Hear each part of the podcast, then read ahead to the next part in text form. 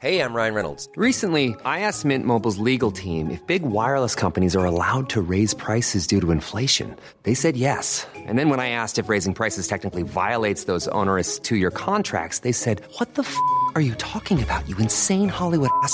So to recap, we're cutting the price of Mint Unlimited from $30 a month to just $15 a month. Give it a try at mintmobile.com slash switch. $45 up front for three months plus taxes and fees. Promo for new customers for limited time. Unlimited more than 40 gigabytes per month. Slows. Full terms at mintmobile.com.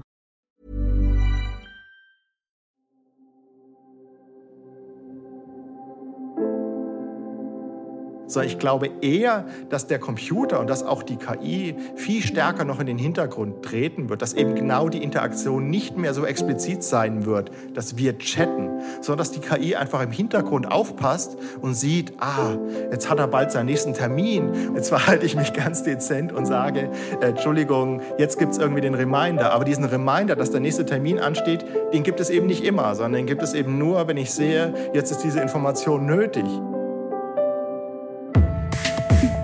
Think Beyond, der Podcast rund um interne Kommunikation.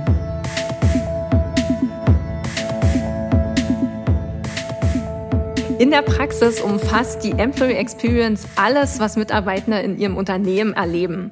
Je mehr es dabei gelingt, gemeinsame Ziele zu definieren und einen übergeordneten Sinn zu stiften, desto stärker profitieren letztlich die Unternehmen selbst davon. Doch wie schaffen wir in einem zunehmend digitalen Raum so eine Experience? Und welche Auswirkungen hat diese digitale Employee Experience auf unsere zukünftige Arbeitsweise? Und welche Rolle spielt KI dabei? Darüber spreche ich heute mit Professor Dr. Simon Nestler, Professor für Mensch-Computer-Interaktion an der Technischen Hochschule Ingolstadt. Hallo Simon, ich freue mich, dass du da bist. Hallo, vielen Dank für die Einladung. Simon, ich habe gerade schon so ein bisschen anklingen lassen, worum es gehen soll. Du befasst dich ja ganz stark mit dem Thema digitale Employee Experience. Kannst du kurz erklären, was genau du machst? Also dieser Begriff ist ja relativ neu. Vielleicht kennen wir das eher, dass wir in der Vergangenheit häufig von Softwareergonomie geredet haben. Dann haben wir irgendwann von Usability gesprochen. Dann haben wir vielleicht irgendwann von User Experience gesprochen. Und wir mhm. haben eigentlich immer, wenn wir diese Schritte sehen, gemerkt, dass wir sagen, ja, aber es geht doch eigentlich noch um viel mehr. Und genauso ist dieser Begriff aus meiner Sicht auch zu verstehen, dass wir sagen, UX von bestimmten Softwareanwendungen ist gut, aber es geht doch um viel mehr. Es geht doch um das gesamte Gesamterlebnis. Es geht doch um das, äh, den Gesamteindruck, den ich von meinem Unternehmen habe. Und klassischerweise hat sich dieser Begriff der Employee Experience ja durchaus schon etwas mehr etabliert, zu sagen, Beschäftigte haben ein Erlebnis, während sie für ihren Arbeitgeber tätig sind. Und mhm. ähm, jetzt haben wir Corona erlebt, aber auch nicht nur mhm. Corona, sondern wir haben einfach Digitalisierung erlebt und wir merken, dass sich einfach die Identifikation mit meinem Unternehmen auch sehr stark gerade wandelt. Und da ist letztendlich Digital Employee Experience der Gedanke, dass ich diese Konzepte, die ich aus der analogen Welt kenne, eben in die Digitalisierung transferiere und mir als Unternehmen Gedanken darüber mache, wie eigentlich die Beschäftigten mein Unternehmen im digitalen wahrnehmen. Darum geht es im Kern. Mhm. Ähm, welchen Unterschied gibt es denn zur analogen Employee Experience? Also was ist anders im digitalen Raum? Ja, also ich glaube, dass zu der analogen Employee Experience viele Sachen dazugehören, die einfach so ein bisschen drumherum sind, die eigentlich gar nicht so sich auf die Arbeit selbst fokussieren, sondern letztendlich ja so ein bisschen weichere Faktoren sind. Also klassische mhm. Dinge wie es gibt leckeren, kostenlosen Kaffee, das Büro mhm. ist irgendwie keine Kammer im Keller, sondern irgendwie mit einer vernünftigen Aussicht ausgestattet. Ähm, da gibt's genauso auch Komfortfaktoren, wo ich sage, dass, ähm, oder es gibt viel mehr Hygienefaktoren, wo ich sage, das muss eigentlich da sein, sonst fühle ich mich sehr unwohl. Und es gibt aber auch Begeisterungsfaktoren, wo ich sage, mhm. das ist toll, das ist irgendwie mehr, wie die anderen tun ja, als ich angefangen habe, in Unternehmen zu arbeiten, da war irgendwie kostenloser Kaffee noch etwas, was uns begeistert hat, vielleicht so 2005 ja. oder so. Und ähm, heute ist das aber ein Hygienefaktor geworden. Und genau so sehen wir diese Dinge eigentlich im Digitalen auch. Da, da gibt es eben keinen Kaffee, aber da gibt es eben IT, da gibt es Software, die einfach erstmal funktioniert, wo ich reibungslos unterstützt werde. Und auch da ist es so, dass ich vor zehn Jahren gesagt habe, wir nutzen jetzt hier ein tolles Videokonferenztool Tool und alle waren begeistert, mhm. weil sie nicht rumfahren müssen. Heute ist das aber ein Hygienefaktor, wo ich sage, ja, das ist doch selbstverständlich. Für mich stellt sich nicht mehr die Frage, dass ihr ein Videokonferenztool nutzt, sondern für mich stellt sich die Frage, was für eins nutzt ihr? Wie habt ihr das mhm. auch ausgewählt? Passt das zu euren Prozessen? Und wird automatisch ein neuer Raum in dem Tool erzeugt, wenn ich irgendwie einen Kalendereintrag mit einer bestimmten Person ausmache? Also das heißt, das, was mich heute noch begeistert, das wandelt sich eben genauso. Das ist gewissermaßen eine Parallele, aber der, der Fokus ist eben ein komplett anderer, weil es letztendlich mhm. um meinen digitalen Arbeitsplatz geht. Und auch irgendwie mit einem tollen MacBook kann ich heute niemanden begeistern, ähm, sondern das wären auch Dinge, wo ich sage, okay, dass ich eine vernünftige Ausstattung bekomme, das ist für mich ein Basisfaktor, das ist Hygienefaktor, das erwarte ich, ähm, sonst fange ich hier gar nicht erst an zu arbeiten. Also besondere Herausforderungen einfach, die sich stellen im digitalen Raum. Ähm, du hast es eben schon so ein bisschen anklingen lassen, aber welche Faktoren beeinflussen denn eine bestmögliche digitale Employee Experience? Sind das reine Tools, die einfach funktionieren müssen oder was steckt noch dahinter? Also ich glaube, das ist schon der wichtige Einstieg. Wir sehen, dass wir da einfach verschiedene Ebenen haben. Der erste Einstieg ist, es muss funktionieren. Also ich brauche nicht über Employee Experience reden, wenn die Videokonferenz, wenn wir bei dem Beispiel bleiben, dauernd abstürzt zum Beispiel. Ja. Und dann, wenn das aber effektiv funktioniert, wäre die nächste Frage, wie effizient kann ich denn auch tatsächlich mit den Werkzeugen arbeiten? Wenn ich zielorientiert arbeite, dann möchte ich natürlich Werkzeuge, die mich da bestmöglich bei unterstützen. Und dann der nächste Schritt ist, es kann effizient sein, aber trotzdem irgendwie unbefriedigend. Also die Frage, mhm. ist das irgendwie auch ein zufriedenstellendes Erlebnis für mich? Und dann tatsächlich auch ähm, als nächstes die Überlegung, das wäre dann so der vierte Schritt, ist das auch ästhetisch? Also ist das auch irgendwie ansprechend gestaltet? Ist das visuell mhm. gut aufbereitet? Dann schließt sich daran so ein bisschen an, wie sieht eigentlich mein Gesamterlebnis aus? Also ist das irgendwie alles irgendwie zwar schön für sich genommen, jede Technologie funktioniert für sich genommen, aber dieses Zusammenspiel über verschiedene ähm, Werkzeuge und Tools hinweg ist nicht gut betrachtet. Und der letzte Schritt ist dann tatsächlich auch die Frage, wie gut sind letztendlich digitale Dinge auch in meinen analogen Arbeitsalltag integriert? Also wie flexibel sind letztendlich Tools nutzbar, wenn ich vielleicht mal nicht in dem Homeoffice bin, sondern mobil arbeite? Wie gut funktioniert das vor Ort, wie gut lassen sich Dinge auch hybrid zum Beispiel durchführen. Also das ist dann mhm. letztendlich mhm. die Königsdisziplin zu sagen, analoge plus digitale Erlebnisse letztendlich verzahnt zu betrachten und sich dann zu fragen, wie nehmen jetzt verschiedene Beschäftigte, die entweder jetzt bei einer hybriden Veranstaltung virtuell teilnehmen oder eben analog teilnehmen, denn eigentlich dieses Erlebnis wahr und fühlen die sich eben eingebunden, wertgeschätzt, haben sie das Gefühl, sich hier ähm, beitragen zu können. Also da kennen mhm. wir wahrscheinlich alle aus unserem eigenen Erleben Dinge, wo man sagt, ah, ich habe bei dem Meeting, da ist vielleicht besser vor Ort zu mhm. sein, sonst werde ich da so untergebracht gebuttert. Ich habe da irgendwie möchte ja. da nicht jetzt, dass mein Anlegen untergeht und ich hätte mehr Sorge, dass es untergeht, wenn ich da virtuell zum Beispiel dran teilnehme. Und das sind dann eben so Aspekte, die ich dort mit berücksichtigen kann.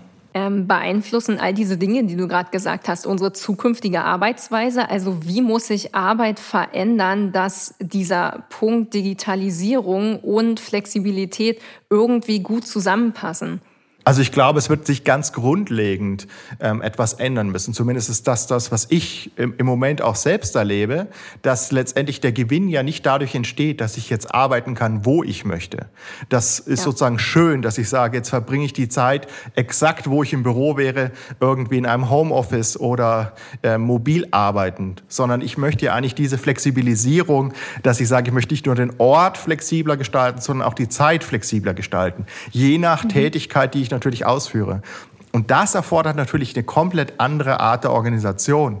Also wir selbst äh, im Unternehmen machen das auch, dass wir eben ortsunabhängig und auch noch flexibel arbeiten mit unterschiedlichen Arbeitslot und Zeiten. Und da muss ich mhm. natürlich viel mehr, zumindest ist das mein, meine Erfahrung, Zeit einplanen, um einfach auch auf Arbeitsergebnisse von anderen zu warten. Gerade wenn das ein Ping-Pong-Spiel ist, wenn ich da was schreibe ja. und Feedback brauche, dann muss ich halt einfach einplanen, dass dieses Feedback einen Tag dauert weil die andere Person erst arbeitet, wenn ich nicht arbeite oder im schlimmsten mhm. Fall sogar länger dauert. Das heißt, ich mhm. muss einfach meine Arbeit anders organisieren und ich muss, glaube ich, auch in größeren Zeithorizonten planen. Und das bedeutet, ich muss aber auch größere Arbeitspakete letztendlich zusammenfassen und strukturieren. Und das mhm. wiederum bedeutet, dass Micromanagement ganz schlicht und ergreifend überhaupt nicht mehr funktioniert. Weil ich da mhm. letztendlich, wenn ich Micromanagement betreibe, gar nicht mehr vorankommen würde. Ähm, und sozusagen, eigentlich brauche ich Ziele, ich brauche klar definierte Ziele. Ähm, unter Umständen muss ich die jetzt erst entwickeln, weil das jetzt erst durch die geänderte Arbeitssituation auffällt, dass es vorher diese Ziele vielleicht gar nicht präzise genug gab zum Beispiel. Dieser Podcast wird präsentiert von Dynamic Audio, der Audioagentur für die komplette Unternehmenskommunikation, Spots, Schulungen, Podcasts in mehr als 20 Sprachen www.dynamicaudio.de. Dynamic Audio. We make you sound good. Und bei dem Ganzen, was du gerade sagst, also diese Dezentralisierung und Digitalisierung, die äh, ja ähm, einfach auch mit sich bringt, dass nicht jeder zum gleichen Zeitpunkt immer arbeitet und nicht immer erreichbar ist. Ähm, was macht es mit der Produktivität? Ja, das ist ein viel diskutiertes Thema. Dass, ja. ähm, man, man denkt an Herrn Krupp, der irgendwie bei Trigema sagt, die Leute im Homeoffice, die verlustieren sich ja nur noch mhm. und sagt, okay, nur wer da ist, der arbeitet und der leistet. Also nach dieser klassischen traditionellen Metrik würde ich natürlich sagen, okay, die Produktivität geht gerade in den Keller.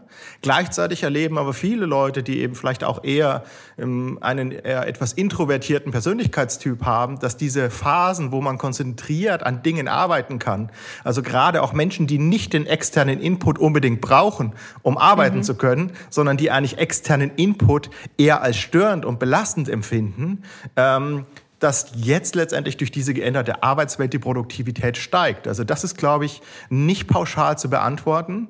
Und ja. das ist auch sehr spannend, dass wir eben diese zwei unterschiedlichen Arten, wie wir letztendlich mit unserer Umwelt interagieren, eigentlich auch in den Werkzeugen sehen. Das heißt, die einen brauchen irgendwie in Werkzeugen permanente Notifications, weil sie diesen Input brauchen, ja. um letztendlich damit arbeiten zu können und damit auch Wertschöpfung zu betreiben. Und die anderen brauchen genau das Gegenteil, um eben in Ruhe sich auf auf Arbeit auch konzentrieren zu können. Und ich glaube, dass das sich wandelt und dass gerade für die zweite Gruppe, die diesen externen Input nicht braucht, ähm, eben sehr positive Entwicklungen eigentlich in den letzten Jahren passiert sind. Und das führt natürlich auch automatisch zu der Frage, an was ich das denn festmache, wie denn hm. gute Arbeit zu organisieren ist. Und da machen wir eigentlich aus meiner Sicht zwei Fehler. Entweder sagen wir, das hängt vom Unternehmen ab. Wir haben also Betriebsvereinbarungen, die legt das fest. Das halte ich aus dieser Perspektive eher für problematisch. Und das Zweite ist, wir machen das an der Stellenbeschreibung fest, also an den Aufgaben, wie das auszugestalten ist. Und ich würde hier einfach, wenn ich diese Perspektive der Digital Employee Experience hier einfach mit reinwerfen ähm, darf, mal ähm, anregen, dass wir mehr darüber nachdenken, wie denn die Menschen sind und dass natürlich mhm. solche Rahmenwerke eigentlich nicht geschaffen werden, damit es ein Rahmenwerk gibt, sondern damit es letztendlich die Menschen in maximale Produktivität führt. Und mhm. das kann man ja auch messen. Also man kann ja einfach auch sehen, ob Menschen produktiv arbeiten. Ich möchte jetzt nicht irgendwie ja. da detailliertes Monitoring vorschlagen und dann wieder ins Micromanagement abdriften, mhm. aber zumindest sagen, okay, ich kann ja Output, ob jemand jetzt produktiv ist, durchaus messen. Und es ist doch vollkommen okay zu sagen, es gibt eine Person bei mir im Team, für die funktioniert diese Arbeitsweise und die bekommt die Möglichkeiten. Ich wäre da vorsichtig zu sagen, die Freiheit, weil es ist nicht unbedingt eine Freiheit. Es kann auch mhm. für Menschen ein Zwang sein, im Homeoffice sein zu ja. müssen. Ja aber die mhm. bekommt einfach einen Arbeitsplatz und eine Gestaltung der Arbeit, die zu den persönlichen Bedürfnissen passt und einfach zu der Persönlichkeit der Beschäftigten einfach auch passt. Du bist ja auch als Berater tätig. Siehst du denn ähm, generell in Deutschland oder in den Firmen Optimierungsbedarf? Also denken wir noch viel zu stark in diese, in diesen starren Strukturen, die du eben schon so als Rahmenbedingungen bezeichnet hast? Ist es immer noch zu stark gegeben?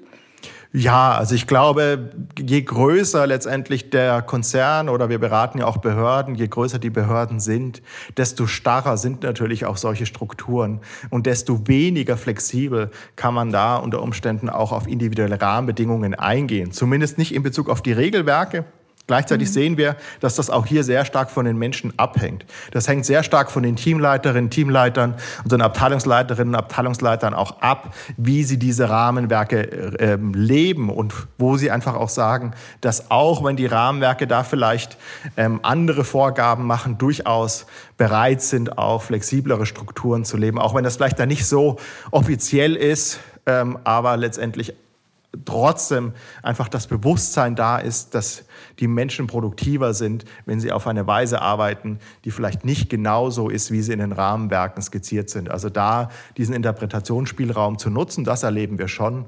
Ähm, die Frage ist, ob man nicht die Rahmenwerke auch tatsächlich da noch weiterentwickeln möchte. Das würde ich sagen, gibt es schon Nachholbedarf. Da gibt mhm. es einfach auch Denkmuster, die da einfach mhm. eine Rolle spielen, die da natürlich auch bestimmte Formen der Digitalisierung so ein bisschen einschränken. Und es hängt natürlich auch schon, das darf man nicht vergessen, ähm, ja, sehr stark von der Fokussierung ab. Ja? Das heißt, ja. wir als Wissensarbeiterinnen und Wissensarbeiter, wir sind da natürlich in einer privilegierten Situation, ähm, gerade wenn das ähm, Unternehmen sind, die sehr stark irgendwie aus dem produzierenden Gewerbe kommen, dann wird die Kultur ja, genau. und die Mentalität natürlich stärker jetzt dadurch geprägt, wie in einer Kreativagentur zum Beispiel.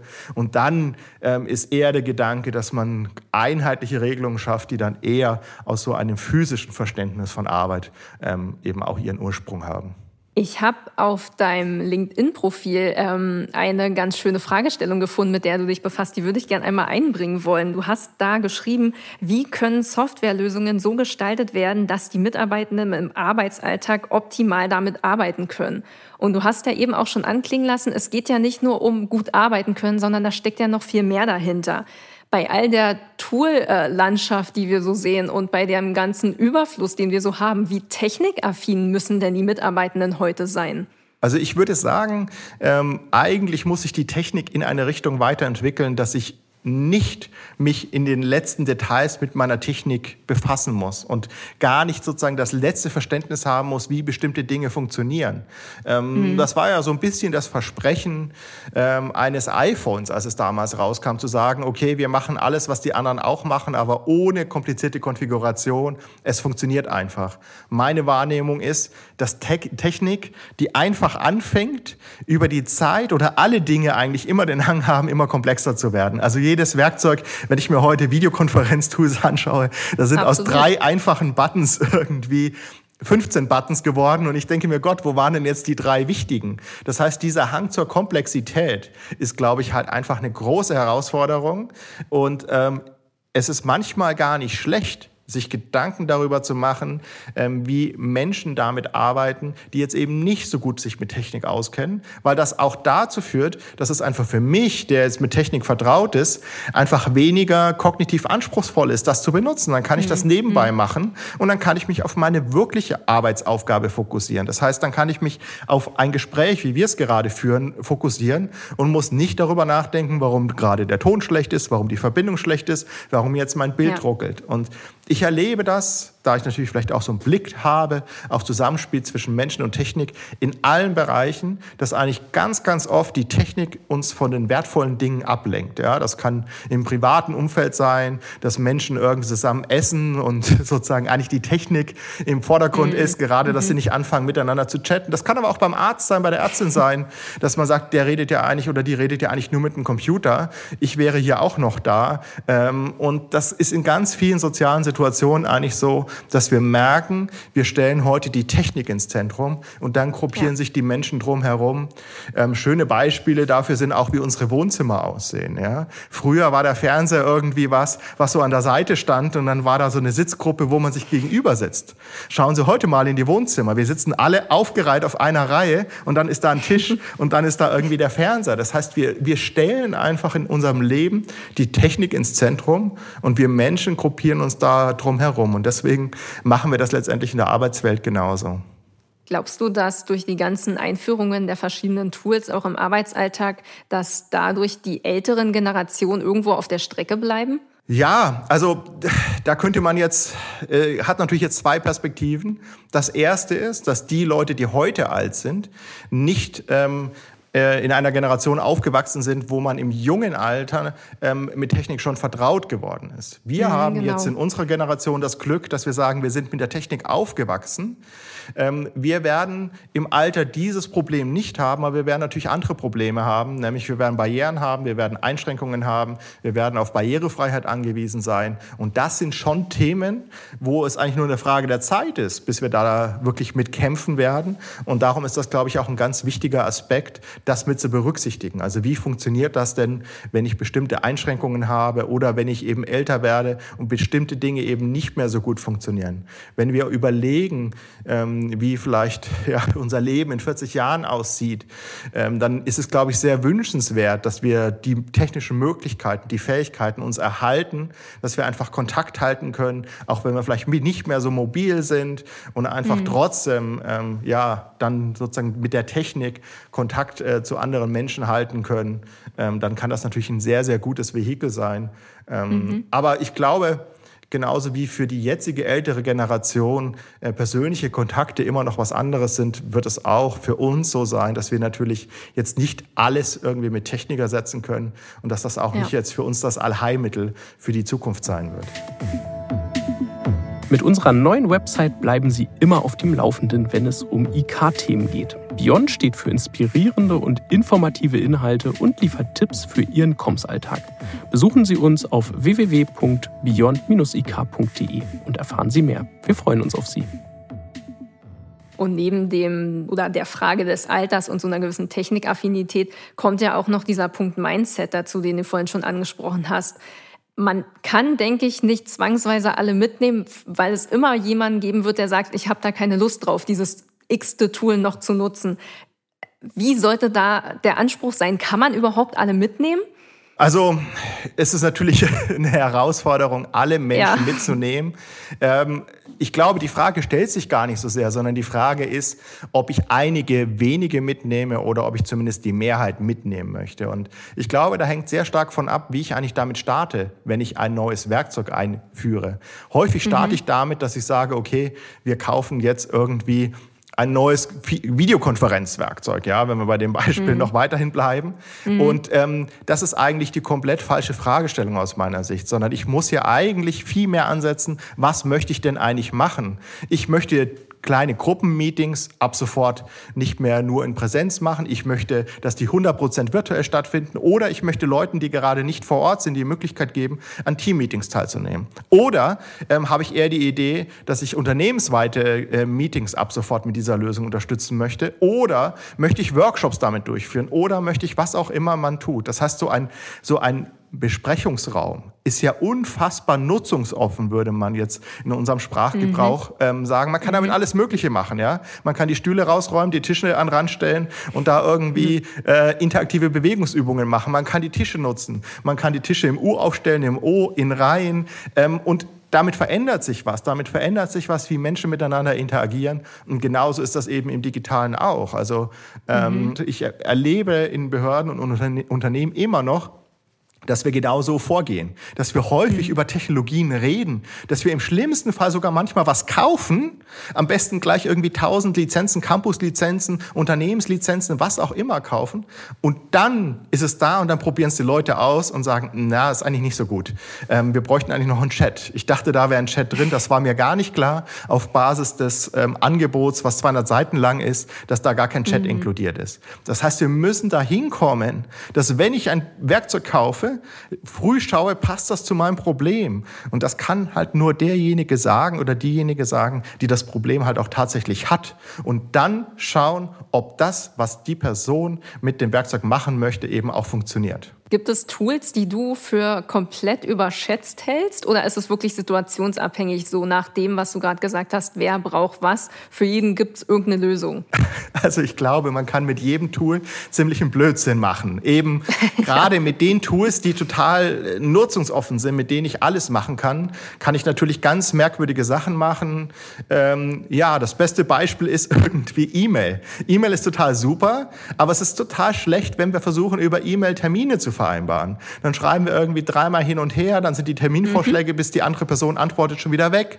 Dann mache ich drei neue, dann sagt die Person geht, ah nee, geht doch nicht. Das heißt, ja, also immer dann, wenn ich ein Tool für was verwende, für das es einfach nicht gedacht ist, glaube ich, dann ist das Tool eigentlich überschätzt. Überschätzt mhm. insofern, als dass Menschen denken, dass man das gut mit diesem Tool machen könnte und gar nicht drüber nachdenken, ist das die effizienteste Art und Weise, dieses Problem jetzt zu lösen. Und ähm, das geht auch in die andere Richtung dass ich versuche, ein Problem mit einer E-Mail zu lösen, ja, statt irgendwie ja. ein, Gespräch dazu zu vereinbaren. Also da gibt es natürlich ganz, ganz viele Beispiele, wo letztendlich das Tool eigentlich gewählt wird, bevor ich mich eigentlich genau damit befasse, was will ich eigentlich damit lösen. Und ähm, das kann eigentlich nur scheitern. Hm, glaubst du das, oder beziehungsweise hast du schon so ein bisschen anklingen lassen, aber meinst du, dass viele Unternehmen einfach erstmal alles an Tools einkaufen, einführen, weil es gerade da ist und weil es irgendwo Trend ist und erst im Nachhinein gucken, oh, brauche ich das überhaupt? Nehmen meine Mitarbeiter das überhaupt an? Ist es überhaupt für uns sinnvoll? Also es ist sicherlich gut, als Unternehmen erstmal so ein Set an Basistools tatsächlich zu haben, wo ich sage, okay, die typischen Office-Tools, da werden die Mitarbeiter das brauchen. Ich glaube, da macht es wenig Sinn zu fragen, ob man irgendwie ein, ein Programm braucht, um Dokumente zu erstellen oder Tabellen zu erstellen, Präsentationen zu erstellen. Aber alles, mhm. was darüber hinausgeht, ist tatsächlich immer wieder die Frage, ob das tatsächlich Dinge sind, wo man jetzt notwendigerweise unternehmensweite Lösungen braucht. Also Klar, bei kleinen äh, Agenturen, kleinen Unternehmen ähm, macht das natürlich total Sinn. Da stellt sich die Herausforderung, glaube ich, auch nicht so sehr. Aber je größer letztendlich eine Organisation wird und gerade auch die Themen, die wir diskutieren, sind ja auch gerade auch in größeren Konzernen sehr relevant. Da ist dann mhm. sehr schnell die Frage, muss es denn jetzt irgendwie ein virtuelles Whiteboard geben, was irgendwie alle nutzen, was sozusagen so universell nutzbar ist, dass da sowohl Designerinnen und Designer Konzepte entwickeln können ähm, und auch Ingenieurinnen und Ingenieure irgendwelche Bauzeichnungen oder technischen Zeichnungen sich austauschen können oder was auch immer. Ja. Also muss ich so offen bei solchen Werkzeugen sein oder ist es an vielen Stellen nicht so, dass ähm, spezifische Werkzeuge einfach besser funktionieren und dass andere Dinge manchmal ein Kompromiss sind, der dann für keine mhm. der Seiten oder keine der Nutzerinnen und Nutzer richtig funktioniert und die dann eben doch wieder, das ist ja auch das, was man erlebt, dass die dann doch wieder unter Umständen nochmal für das Team eigene Lösungen zusätzlich beschaffen und dann hat man wieder mehrere Systeme parallel und dann sucht man wieder, auf welcher der verschiedenen Plattformen das denn abgelegt wurde. Also da hat man so den Wunsch, Dinge zu vereinheitlichen und zu sagen, jetzt schaffen wir ein mhm. gemeinsames System. Wir stellen fest, dass es hier gerade fünf verschiedene Lösungen für das Problem gibt. Und darum mhm. führen wir jetzt die sechste gemeinsame Lösung ein. Das führt aber nicht dazu, dass die fünf, die schon da sind, abgeschafft sind, sondern führt dazu, dass am Ende halt sechs Lösungen dafür da sind, um eigentlich diesen, dieses Themenfeld zu adressieren. Und da, glaube ich, muss man wirklich eher sehen, was habe ich für unterschiedliche Arten von Problemen. Und ähm, da denken wir halt zu sehr schematisch in universellen Werkzeugen, dass wir sagen, ich möchte eine Präsentation machen. Aber je nachdem, mhm. was ich eben präsentieren möchte, was genau das Problem ist, was ich auch mit der Präsentation ähm, adressieren möchte, sind eben einfach unterschiedliche Werkzeuge auch unterschiedlich gut geeignet. Und viele empfinden ja durch diese ganze große Toollandschaft auch äh, so einen gewissen Technikstress, wodurch sich ja wiederum der Arbeitsstress ähm, auswirkt und noch mal stärker wird. Und ähm, die Universität Wien hat sich in einer Studie damit beschäftigt und die haben herausgefunden, dass je mehr Unterstützung eine Person von den Teammitgliedern bekommt, desto geringer empfindet sie äh, so einen Technikstress und desto geringer wird auch wieder dieser wahrgenommene Arbeitsstress. Das führt mich jetzt zu meiner nächsten Frage. Wie schaffen wir denn bei dieser ganzen Technologisierung, dass wirklich diese Menschen zusammenkommen? Also wie schaffe ich das, was die rausgefunden haben, diese Unterstützung durch die Teammitglieder auf virtuellem Raum? Das ist genau eigentlich der Kern unserer, unserer gegenwärtigen Herausforderung, dass wir eben in mhm. den ganzen Technologien ähm, einfach unglaublich viele Dinge haben, die auf uns einströmen. Ja? Das heißt, wir ja. haben irgendwie heute nicht mehr einen E-Mail-Posteingang, den wir als pflichtbewusste Mitarbeiterin, als Pflicht pflichtbewusster Mitarbeiter irgendwie regelmäßig checken, sondern wir schauen parallel noch, ob irgendwas Neues auf Teams ist, irgendwas Neues auf Slack ist, genau. irgendwas Neues auf LinkedIn ist, irgendwas Neues vielleicht noch in irgendeinem Messenger ist, irgendwas in dem Tool ist von Kundinnen und Kunden. Das heißt, wir haben erstmal sehr viele Dinge, die auf uns einströmen und einfluten. Das heißt, wenn wir in so einem virtuellen Arbeitsumgebung sind, kann es sein, wenn wir uns eben sozusagen empfänglich machen für diesen Technikstress, das Erste, was wir morgens tun, erstmal all diese Kanäle zu checken, um zu sehen, was ist denn los, liegt jetzt mhm. irgendwas an. Und dadurch natürlich ungefiltert mich auch dem aussetzen, was so passiert. Wenn ich in das analoge Büro gehe, kann es sein, dass ich sage, guten Morgen, gibt's irgendwas Dringendes? Und dann grinsen alle ja. und sagen, ja. Hol dir erstmal einen Kaffee. Und ähm, genau. dann kann schon sein, dass es da Dinge gibt. Und wenn ich dann sozusagen in die Tools reinschaue, sind da ja immer, das ist ja auch so das Dilemma, es sind da ja immer E-Mails da. Also es kann ja auch ruhig sein, aber es ist ja immer was da, was quasi auf mich, mhm. auf mich letztendlich einströmt. Und ich glaube, diese Filter sind eigentlich die Dinge, die versagen. Und letztendlich andere Menschen können ein Filter sein, die mir einfach dabei helfen, mit dieser Flut besser umzugehen. Und das ist aber natürlich ähm, ist es so, dass es immer gut ist, diesen menschlichen Kontakt zu haben und dass der menschliche mhm. Kontakt natürlich immer auch äh, mich robuster macht gegen äh, stressige Arbeitsumgebungen. Aber ich glaube schon, dass es auch ein Versagen der Technologien ist, dass sie es eben nicht schaffen, wirklich ähm, ja, diesen, diese, diese Filterfunktion in einer Art und Weise auszugestalten, dass einfach dieser Überfluss an Informationen reduziert wird. Und das mhm. ist aber einfach ein Riesendilemma, weil die Menge an Informationen ja jährlich zunimmt und in der Arbeitswelt ja. eben auch zunimmt. Und das heißt, es wird immer wichtiger, hier auch Unterstützung zu bekommen, eben wirklich Wichtiges und Unwichtiges auch trennen zu können und eben auch fokussiert bleiben zu können. Sind es denn Tools, die dazu genutzt werden? Oder braucht es denn doch irgendwo noch einen menschlichen Kontakt? Also wie schaffen wir so ein Gemeinschaftsgefühl in so einer hybriden Welt? Ja, das ist eben eigentlich ein super spannender äh, Gedanke. Also was ist ein Gemeinschaftserlebnis? Ja, also da ja. hat man ja auch verschiedenste Ideen gesehen, dass man sagt, okay, jetzt ersetzen wir eine analoge Kaffeepause durch eine virtuelle Kaffeepause. Jeder holt sich einen Kaffee und man sitzt zusammen. Ähm, ja, aber einfach dieses Muster ist halt dann doch nicht das Gleiche. Es ist dann doch mhm. so, dass man nicht diese Gespräche führen kann, wie man sie in der Kaffeeküche führen kann, wo man sagt, da kommt einer mhm. rein, dann kommt einer, geht eine Person wieder, dann hat man einen Dialog mit einer Person, dann sagt jemand, ah, jetzt ist irgendwie hier gerade nichts Spannendes und geht nach einer Minute wieder raus. Und ja, diese formalisierten Gedanken funktionieren eben nicht. Wir haben gesehen, es gab so Dinge wie Gather, wo man dann irgendwie in virtuellen Büros rumlaufen kann und dann mhm. zufällig Menschen treffen kann.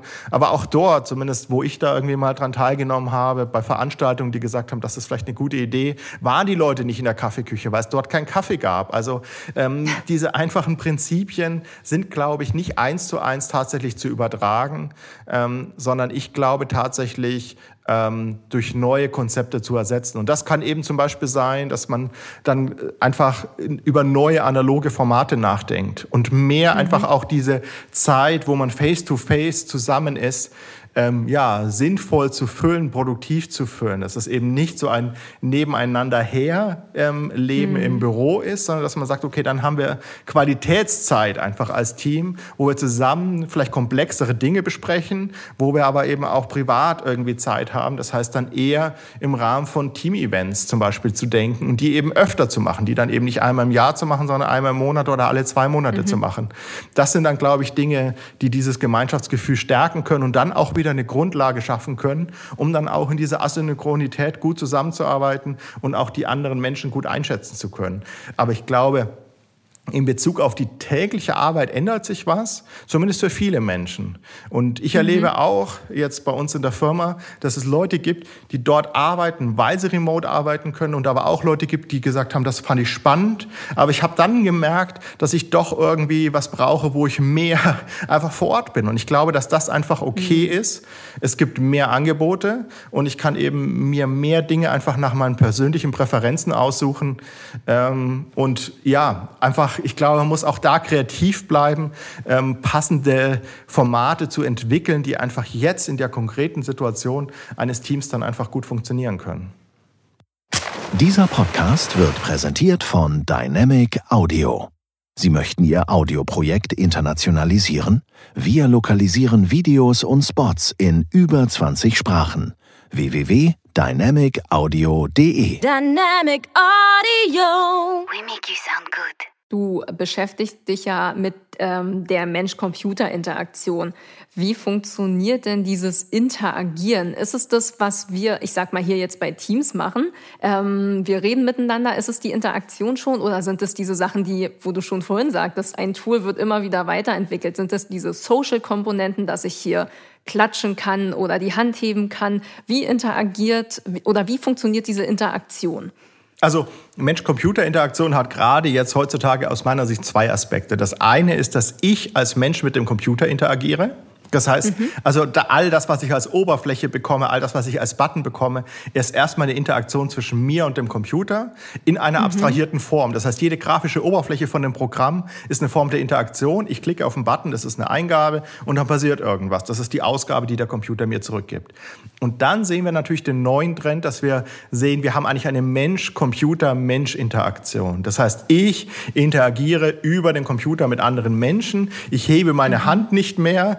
Ähm, da haben wir vielleicht gelacht vor zwei Jahren, als wir gesagt ja, ja. haben, könnten alle Menschen, die jetzt irgendwie dafür sind, bitte die Hand heben und haben dann Videobilder gesehen, wo die Leute die Hand wirklich gehoben haben. Ja? Am Anfang war das normal, dann hat man diesen Button irgendwie gesehen und nach drei Monaten hat man gelacht, wenn jemand plötzlich im Videobild noch die Hand hebt und sagt man, nee, nee, mit dem Button dort bitte die Hand heben. Also das heißt, man etabliert neue Muster die dann aber eigentlich keine Mensch-Computer-Interaktion im klassischen Sinn sind, sondern dass wir mit anderen Menschen über den Computer eben interagieren, ähm, aber mhm. eben ja auf eine ganz also auf eine ganz andere Weise eigentlich, ja. Also diese, diese Emojis, die ich hier sende, sind ja sehr merkwürdig eigentlich. Ja? Wenn ich in einer Videokonferenz bin und eigentlich Leute ja. sehe, warum schicke ich da einen lachenden Smiley? Ja? Also da, ich finde das eher merkwürdig ähm, und denke mir, okay, ähm, das ist eine Form der Abstraktion, die man kennt, wenn man mit dem Computer interagiert, aber es ist eigentlich keine Form der Abstraktion, die man kennt, wenn man mit anderen Menschen interagiert.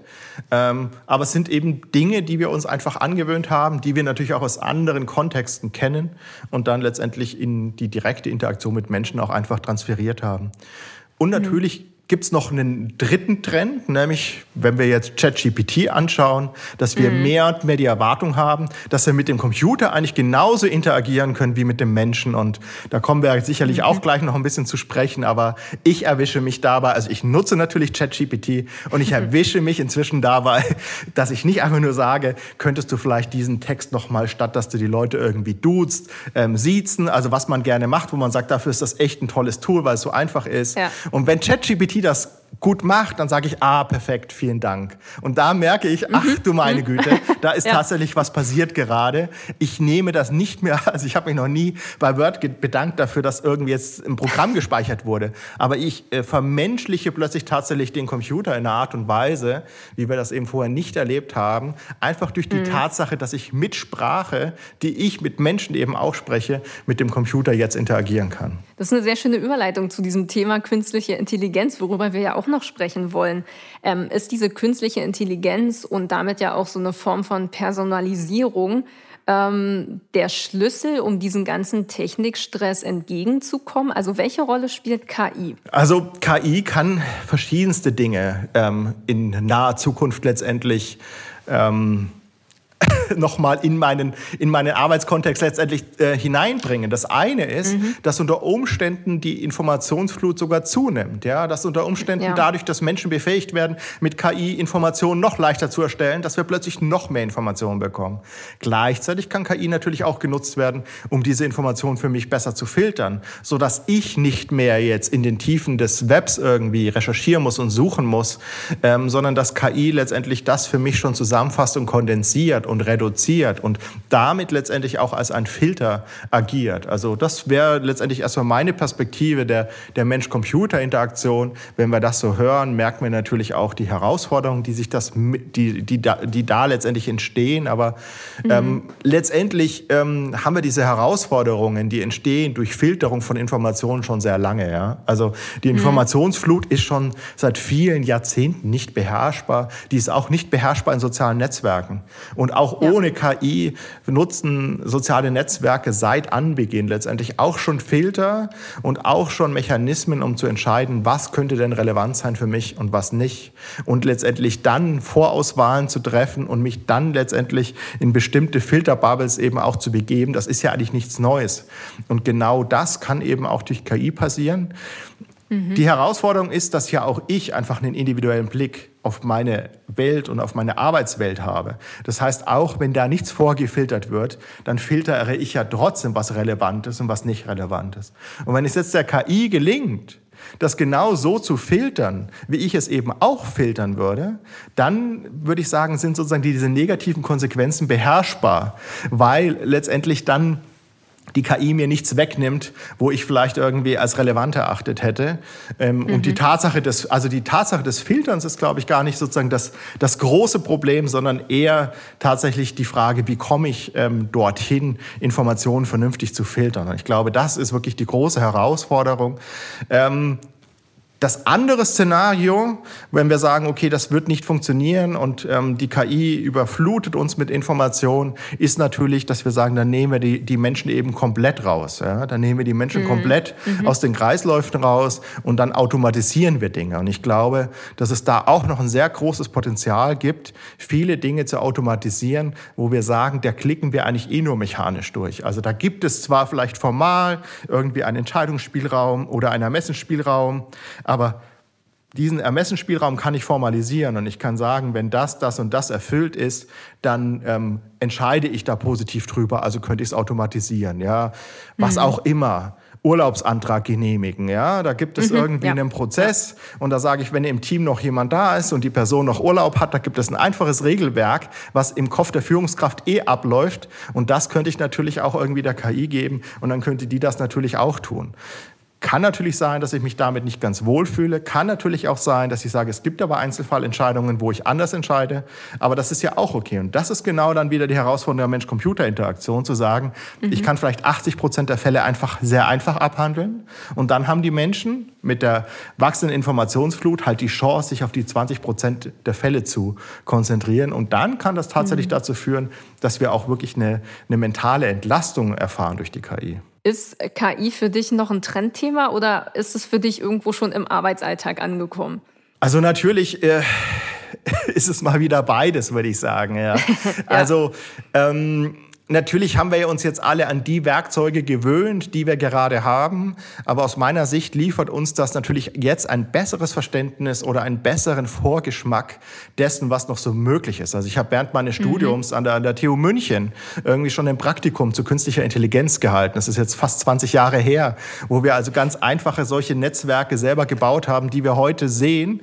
Wir haben die halt nicht gesehen, dass die so gut trainiert waren mit echten Daten, dass es quasi große Sprachmodelle gibt, die letztendlich sich menschlich verhalten. Aber ich sag mal, technologisch ist es nicht erst seit ChatGPT ein alter Hut, sondern es mhm. ist eigentlich schon sehr lange etwas, was etabliert ist. Aber was wir jetzt sehen, ist, dass plötzlich die breite Masse aufwacht und sieht, mhm. was wir an Anwendungsfälle haben und plötzlich auch versteht, wie groß einfach der praktische Nutzen ist. Und da sind wir wieder bei den Menschen. Wenn ich plötzlich mhm. sehe, hey, das kann ja auch für diese äh, sozusagen konkrete, repetitive Tätigkeit, die ich hier tagtäglich immer wieder mache, funktionieren, dann nutzen wir eben letztendlich solche Dinge auch bottom-up, dass ich sage, okay, ich habe jetzt ein neues Werkzeug und das kann ich als Mensch nutzen und hier kann mhm. ich jetzt wirklich KI für mich auch nutzen. Und ich glaube, das ist die große Innovation eigentlich an der Stelle.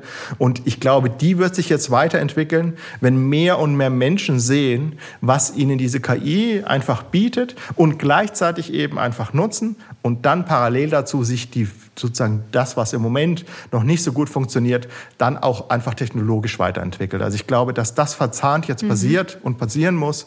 Und dann wird eigentlich die, die große Innovation, dass wir das wirklich zu echten Produktivitätssteigerungen auch nutzen können, aus meiner Sicht sogar erst noch kommen. Das heißt, es muss auch so eine gewisse Offenheit einfach da sein. Ähm, wie empfindest du das oder wie hast du es im Umfeld bei dir erlebt? Viele äh, finden ja auch, dass oder stehen dieser künstlichen Intelligenz ja auch so ein bisschen skeptisch gegenüber. Wandelt sich das oder wie empfindest du das? Also ich habe da natürlich verschiedene Kontexte. Also ich habe irgendwie mhm. die, die Studierenden, die quasi am Tag, nachdem das irgendwie rauskam, schon drüber nachgedacht ja. haben, ähm, wie sie jetzt ja. Klausurfragen mit der, oder eigentlich schon der KI meine Klausur oder meine Probeklausurfragen geben und dann drüber diskutieren, ob die Antwort der KI jetzt zum Bestehen reicht. Dann habe ich mit denen diskutiert und habe gesagt, okay, wie wäre es denn, wenn ich meine Klausurfragen auch mit der KI generiere? Fänden Sie das gut oder nicht? Und wie wäre es denn eigentlich, wenn das ganze Klausurthema dann allein von der KI vielleicht behandelt wird? Die stellt die Fragen und die mhm. beantwortet die Fragen und bewertet dann auch wiederum, ob die Fragen gut beantwortet sind. Und dann sind die Klausuren damit eigentlich per se abgeschafft. Und dann kommt man an den Punkt, dass vielleicht eine Klausur gar nicht die richtige Form der Leistungsbewertung ist, wenn die KI das auch mhm, kann. Mhm. Ähm, das ist so die eine Dimension, wo ich sehe äh, große Begeisterung. Dann sozusagen aus dem Kontext der Beratung des öffentlichen Sektors sehe ich, dass man eigentlich erstmal 25 Ängste hat und sagt, okay, 25 Gründe, warum man es jetzt nicht nutzen kann. Dann gibt es in diesem Bereich aber auch Leute, die sagen, wir dürfen es zwar nicht, aber wir haben es einfach mal gemacht und wir haben es einfach mhm. mal mit Daten gemacht, die wir hier nutzen dürfen und nicht mit unseren internen Daten. Wir haben mal unsere Webseite genommen, haben mal irgendwie einen kleinen Chatbot Chatbot gebaut, wo man bestimmte Informationen, wo man mit unserer Webseite letztendlich plötzlich chatten kann und Informationen bekommt. Und dann habe ich so mein privates Umfeld, wo dann irgendwie unsere Kinder, meine Frau, meine Mutter irgendwie damit nichts zu tun hatten und ich jetzt auch mhm. nicht sozusagen da zu Hause unbedingt Diskussionen über ChatGPT führe, aber dann jetzt so nach drei, vier Monaten plötzlich Fragen kamen, was ist denn jetzt eigentlich dieses ChatGPT? Ich höre das überall und wir eben auch angefangen haben, das zu diskutieren und ich dort eigentlich auch das gesehen habe, was man bei neuen Technologien eigentlich immer sieht, nämlich diese, diese große Begeisterung, dass man sagt, wow, wow, das ist ja unfassbar, dass man dann plötzlich ja. konkrete Fragen hat. Also wir haben dann irgendwie Zeit verbracht, die KI-Dinge zu fragen und dann wirklich dieser Unglaube entsteht, woher weiß die das denn? Und das zeigt für mich eigentlich schon, dass das einfach eine, eine Technologie ist, die einfach Potenzial hat, die Menschen zu begeistern. Also ich habe das immer wieder erlebt bei Technologien. Das war beim iPhone so, wo Leute begeistert waren, was man plötzlich alles mobil machen kann. Das war bei VR-Brillen so, wo Leute plötzlich gesagt haben, ich drehe ja, mich hier ja. rum und rum und überall überall ist Computer.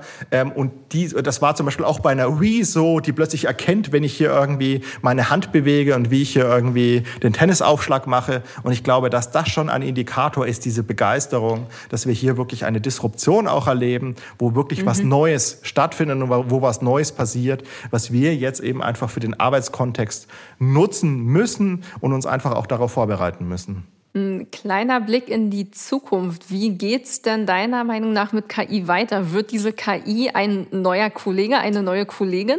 Also ich glaube nicht, dass wir menschliche Computer haben werden. Also es gibt in der Mensch-Computer-Interaktion dieses sogenannte Uncanny Valley. Das bedeutet ja. letztendlich, ja. dass wenn ich einen Computer ähm, in die Richtung eines sehr menschlichen Verhaltens gebe, was aber nicht hundertprozentig dem menschlichen Verhalten entspricht, dass wir Menschen das als sehr befremdlich wahrnehmen. Dass wir sagen, das ist dann mhm. irgendwie wie ein Zombie, Frankenstein, mhm. was auch immer. Da haben wir also, wenn etwas aussieht wie ein Mensch und wenn es sich verhält wie ein Mensch, dann muss auch alles perfekt sein. Da sind wir sehr sensibel. Ansonsten finden wir das sehr merkwürdig.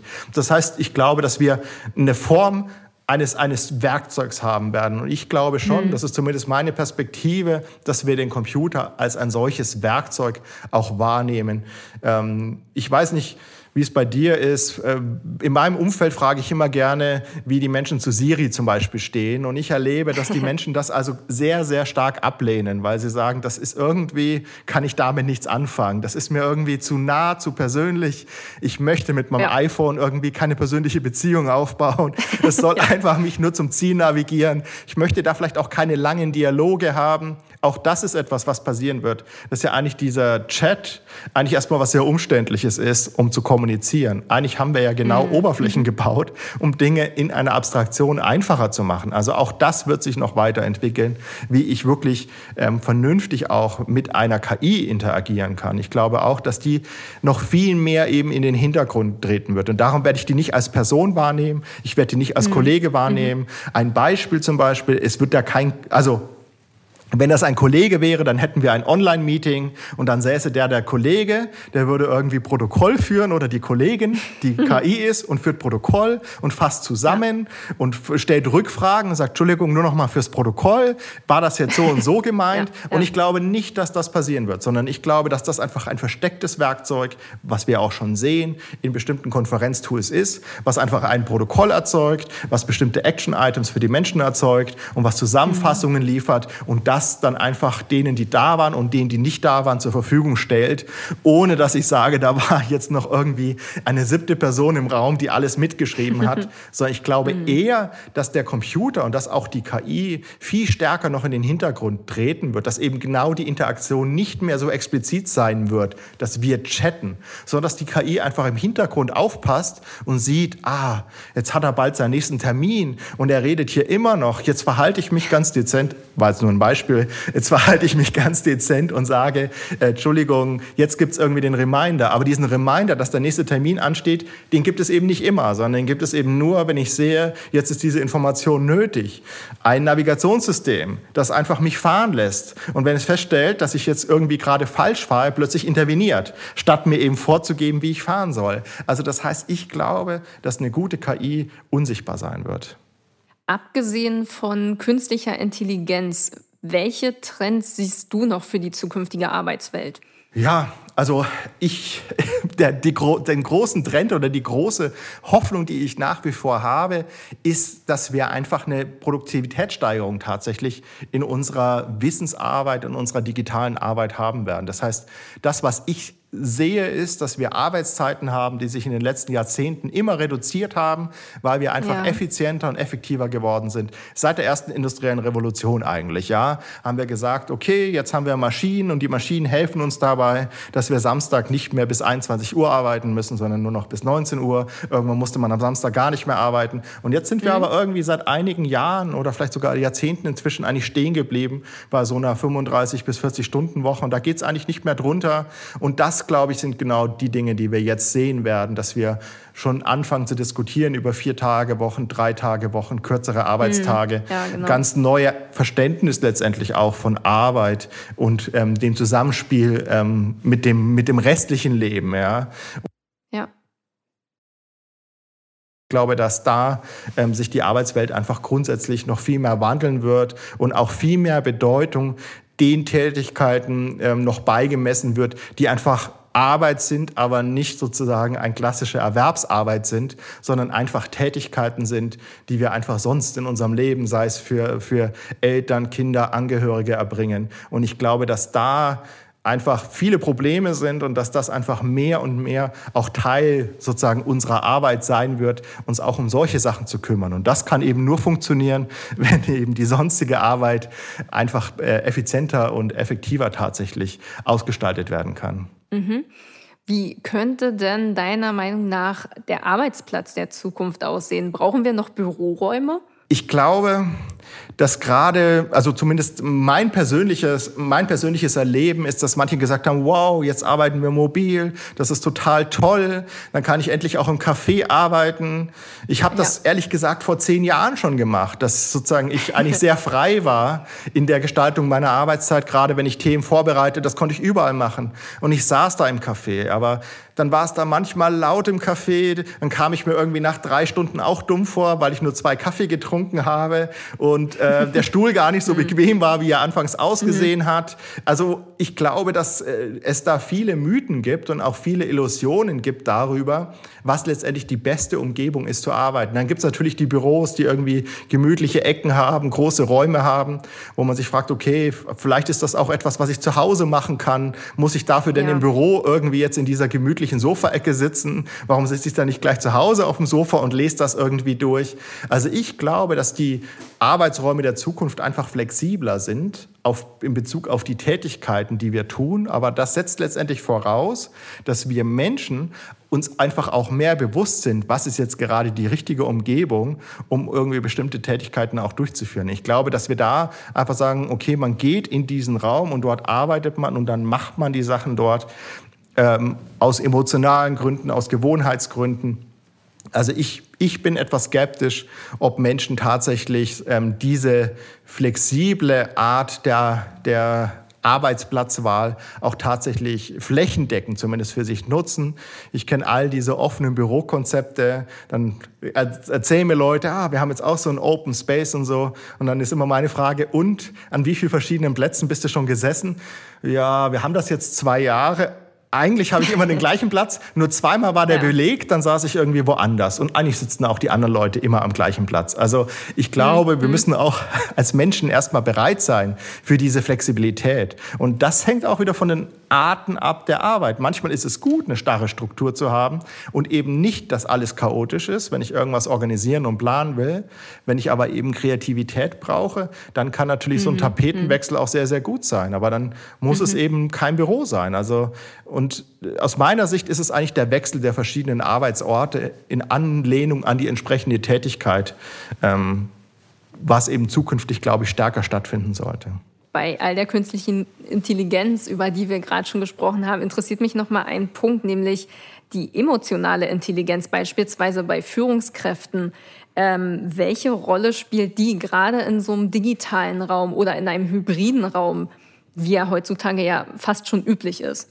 Ja, also ich glaube, dass das immer bedeutsamer wird. Wenn ich weniger Informationen habe in einer menschlichen Kommunikation, ist es ja viel, viel schwieriger zu erkennen, wie jemand etwas jetzt gemeint hat. Das heißt, wenn ich im persönlichen Gespräch bin, jemanden kenne, kann ich das einschätzen. Wenn ich nur eine Videotelefonie habe, fällt es mir schwerer, mhm. das einzuschätzen. Wenn ich ein Telefonat ja. habe, fällt es mir noch schwerer. Wenn ich einen Chat habe, fällt es mir noch schwerer. Und wenn ich eine E-Mail habe, fällt es mir noch schwerer. Und das heißt, ähm, ja, diese Fähigkeit, mit weniger weniger Informationen letztendlich diese Einschätzung trotzdem treffen zu können, stellt uns, glaube ich, vor riesengroße Herausforderungen. Und ich glaube auch, dass es nicht immer gelingt, sondern dass man eben dann tatsächlich manche Dinge eben, ja, vielleicht eben auch tatsächlich in Zukunft besser in, in dem persönlichen Kontakt klärt oder zumindest leichter klärt oder ähm, auf die Bedürfnisse der Menschen um uns herum besser eingehen kann ähm, aus dem persönlichen Kontakt heraus.